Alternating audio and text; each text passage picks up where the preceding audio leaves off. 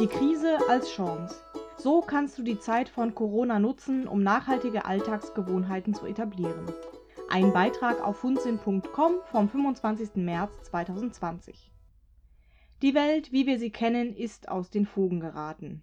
Alles steht auf dem Prüfstand. Die Sicherheit unserer Jobs, unsere eigene Gesundheit und die unserer Liebsten, das Gesundheitssystem, die soziale Gemeinschaft, die Politik, die Globalisierung, die westliche Konsumgesellschaft. Plötzlich sind wir mit den Schwachstellen in unseren ganz individuellen kleinen Systemen konfrontiert. Mancher sieht die eigene Existenz urplötzlich bedroht. Wie viel Bestand haben die Rahmenbedingungen, die wir als unser Leben bezeichnen, noch angesichts einer solchen Ausnahmesituation, wie wir sie gerade erleben? Weit entfernt in einem fremden Land. Anfangs war das Virus noch sehr weit weg, in China, am anderen Ende der Welt, nur präsent durch die täglichen Fernsehnachrichten. Auch ich habe mich anfangs fast gar nicht damit auseinandergesetzt. Es gab in der Vergangenheit schließlich schon öfters Virusepidemien im asiatischen Raum, die es zwar bis in unsere Nachrichten, nicht jedoch in unseren Alltag geschafft haben. Doch nun müssen wir uns der Realität stellen. Es ist da, und um der Sache noch einigermaßen Herr zu werden, benötigt es ein besonders besonnenes und gewissenhaftes Handeln eines jeden Einzelnen von uns. Wir erleben Einschränkungen durch Ausgangsrestriktionen, geschlossene Geschäfte, Schulen und Kindergärten sowie Arbeitgeber, die unsere Arbeitsleistung im Angesicht der Krise nicht mehr in Anspruch nehmen können. Wir sehen uns zum Daheimbleiben gezwungen, was für manch einen vielleicht auch eine willkommene Erleichterung sein mag, konfrontiert mit möglichen finanziellen Engpässen und einer potenziellen Bedrohung für unsere Gesundheit, deren Ausmaß davon abhängt, wie alt und wie stark vorbelastet wir sind. Allerdings sagen die Prognosen auch, dass ca. 60 bis 70 Prozent der gesamten deutschen Bevölkerung über kurz oder lang mit dem Coronavirus infiziert werden. Es wird also die meisten von uns treffen und wir können nicht vorhersagen, welches Ausmaß die Krankheit bei uns haben wird. Werden wir zu denen gehören, die symptomfrei bleiben oder zu dem glücklicherweise bedeutend kleineren Anteil, der eine intensivmedizinische Betreuung benötigt? Da sich das nicht vorhersagen lässt und mir außerdem auch die Gesundheit meiner Mitmenschen am Herzen liegt, bin ich froh und dankbar, dass ich mich in meine kleine Oase, die ich zu Hause nenne, zurückziehen darf. Ich befinde mich derzeit im Homeoffice, mein aktuelles Projekt wurde verschoben, ins Büro muss ich in der kommenden Zeit daher erst einmal nur noch selten.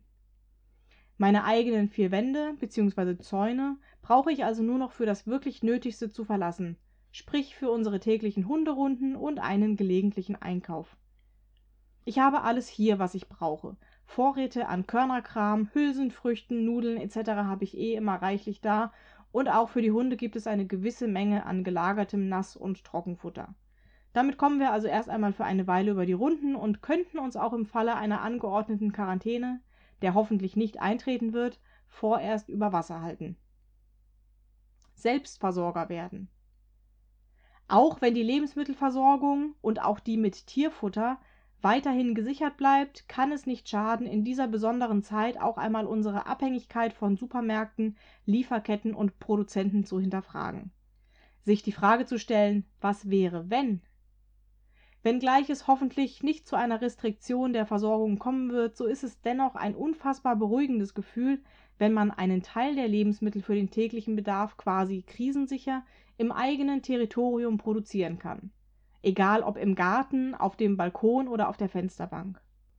Du kannst die unterschiedlichsten Sorten an Obst, Gemüse, Salat und Kräutern selber vorziehen, um auch in Zukunft autark und weniger abhängig zu sein. Und zwar auch dann, wenn dein örtliches Gartencenter oder der Baumarkt momentan geschlossen haben. Zur jetzigen Aussaatzeit gibt es Samen auch in allen Supermärkten zu kaufen. Im Bioladen natürlich auch in entsprechender Bioqualität und in Form besonderer, ungewöhnlicher Sorten. Auch wenn du bisher noch keine Erfahrung mit der Anzucht hast, lohnt sich ein Versuch auf jeden Fall. Befolge einfach die Anleitung auf der Samenpackung, dann sollte nicht allzu viel schiefgehen. Statt spezieller Anzuchttöpfchen kannst du für die Aussaat übrigens auch einfach leere Rollen von Klopapier oder Küchenpapier verwenden, einen leeren Eierkarton umfunktionieren oder Töpfchen aus Zeitungspapierrollen. Jetzt brauchst du nur noch etwas Erde oder Kokossubstrat, Wasser, Licht und Geduld, bis sich die ersten zarten Pflänzchen zeigen. selbst Kocher werden und den Hund zum Resteverwerter machen. Hundefutter und Lebensmittel sind derzeit zwar überall noch in ausreichenden Mengen erhältlich, jedoch kann es aufgrund der europaweit geschlossenen Grenzen und natürlich auch infolge von eventuellen Krankheitsausfällen bei den Lieferanten trotzdem einmal zu Lieferverzögerungen kommen. Wer zum Beispiel sein Futter ausschließlich online bestellt, muss womöglich etwas länger warten als sonst, bis die Lieferung eintrifft. Natürlich sind auch die Paketboten nicht vor einer Infektion gefeit, ganz im Gegenteil. Sie stehen schließlich noch immer tagtäglich mit Kunden in Kontakt, auch wenn die Übergabe der Sendungen inzwischen kontaktlos erfolgt.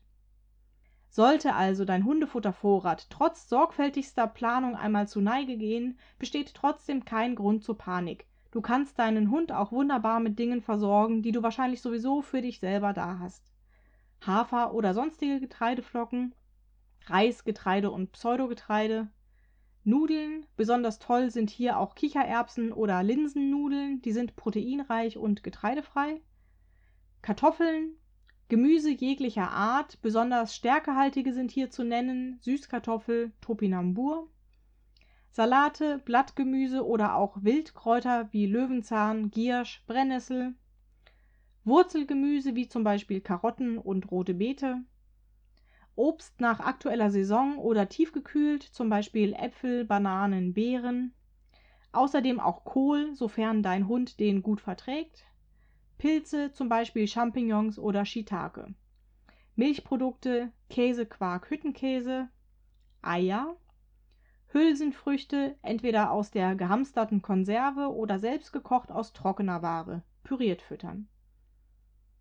Wenn so etwas in deinem Vorrat vorhanden ist, kann dein Hund auch Nussmehle, zum Beispiel Hanf, Sonnenblumenkerne, Erdnuss nach Verträglichkeit bzw. Nussmus, Cashew, Erdnuss bekommen. In gekochter oder gebackener Form kannst du außerdem auch Linsen, Kichererbsen, Lupinen und Sojamehl geben. Vielleicht gibt ja auch dein Tiefkühlfach noch den einen oder anderen Rest her, den du für dich sowieso nicht mehr verwenden würdest. Und wie ist es um deine Reste von Fleisch, Wurst, Fisch und Brot bestellt?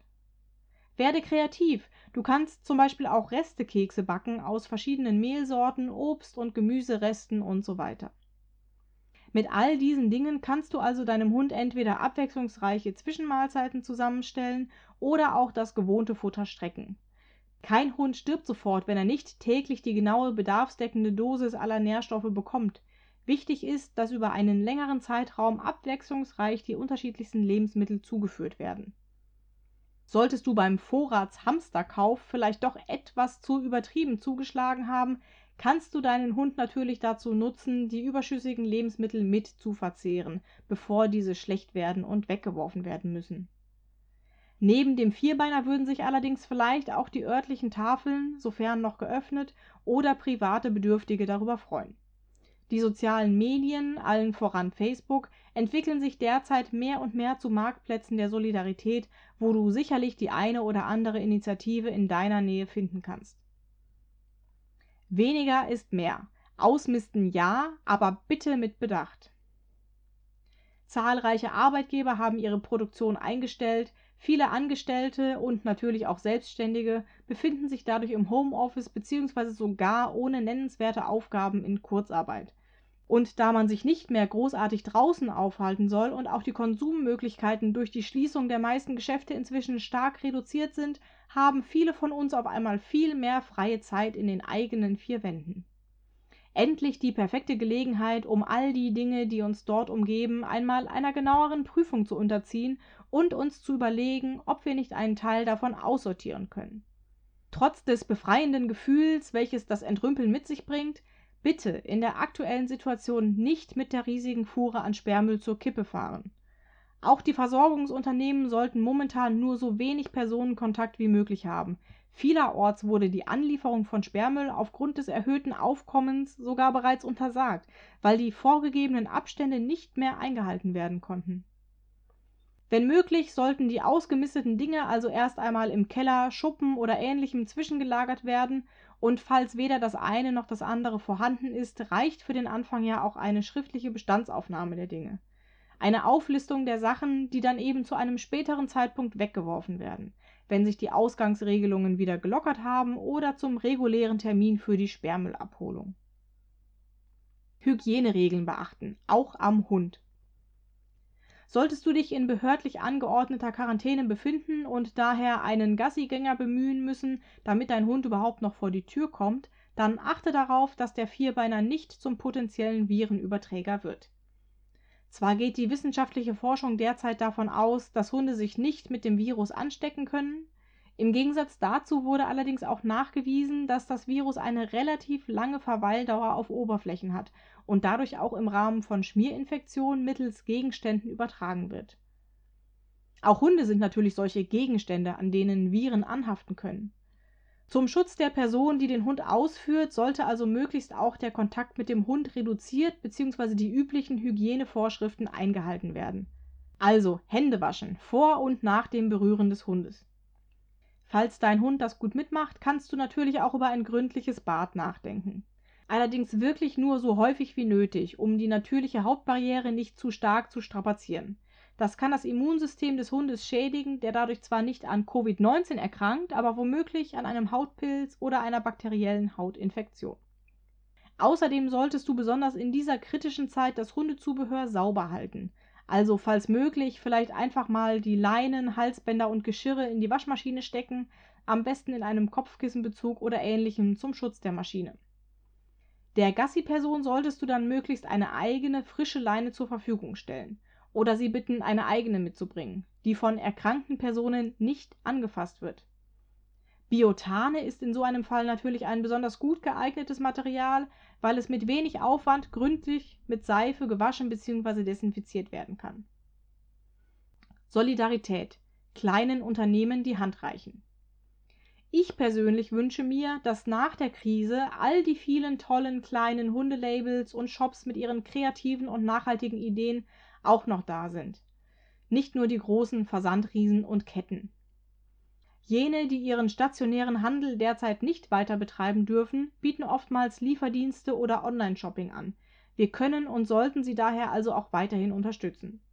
Vielleicht wird es irgendwann Schwierigkeiten mit der Zulieferung der Rohstoffe oder mit der Produktion geben, doch auch dann gibt es zum Beispiel immer noch die Möglichkeit, Gutscheine zu kaufen, die später eingelöst werden können, wenn sich die Wogen geglättet haben.